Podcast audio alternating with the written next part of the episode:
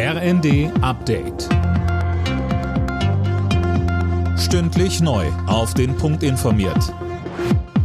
Ich bin Silas Quering. Guten Abend. Deutschlands Fußballkaiser Franz Beckenbauer ist tot. Er starb gestern im Alter von 78 Jahren. Das hat der DFB mitgeteilt. Beckenbauer hatte sich aus gesundheitlichen Gründen schon vor längerer Zeit aus der Öffentlichkeit zurückgezogen. Zweimal wurde er Weltmeister, 1974 als Spieler und 90 als Trainer. 2006 holte Beckenbauer die Fußball-WM nach Deutschland und galt als Macher des Sommermärchens. Aus Protest gegen die Agrarpolitik der Bundesregierung haben Zehntausende Bauern Autobahnen, Landstraßen und teilweise Innenstädte blockiert. Dabei kam es auch zu Zwischenfällen. Mindestens drei Demonstranten wurden von Autos angefahren und verletzt. Vereinzelt gibt es Meldungen, dass Rechtsextreme die Proteste für ihre Zwecke missbraucht haben.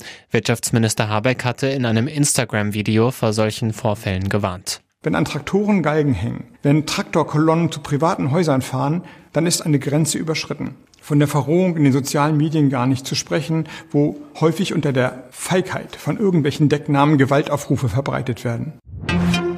Mit einem Eilantrag beim Arbeitsgericht Frankfurt versucht die Deutsche Bahn, die angekündigten Lokführerstreiks noch zu verhindern. Das Gericht berät heute Abend darüber. Details von Philipp Nützig. Die GDL will ab Mittwoch fast drei Tage lang streiken. Hat die Bahn vor Gericht keinen Erfolg mit dem Streikverbot, soll ein Notfahrplan dafür sorgen, dass zumindest ein paar Züge fahren. Das Unternehmen empfiehlt aber schon jetzt, Reisen besser zu verschieben.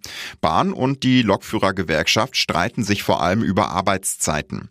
Die GDL will die 35-Stunden-Woche für Schichtdienstler bei vollem Lohnausgleich.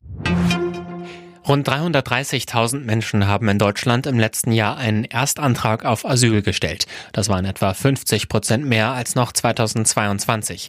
Die meisten Antragsteller kamen laut Bundesamt für Migration und Flüchtlinge aus Syrien, der Türkei und Afghanistan. Alle Nachrichten auf rnd.de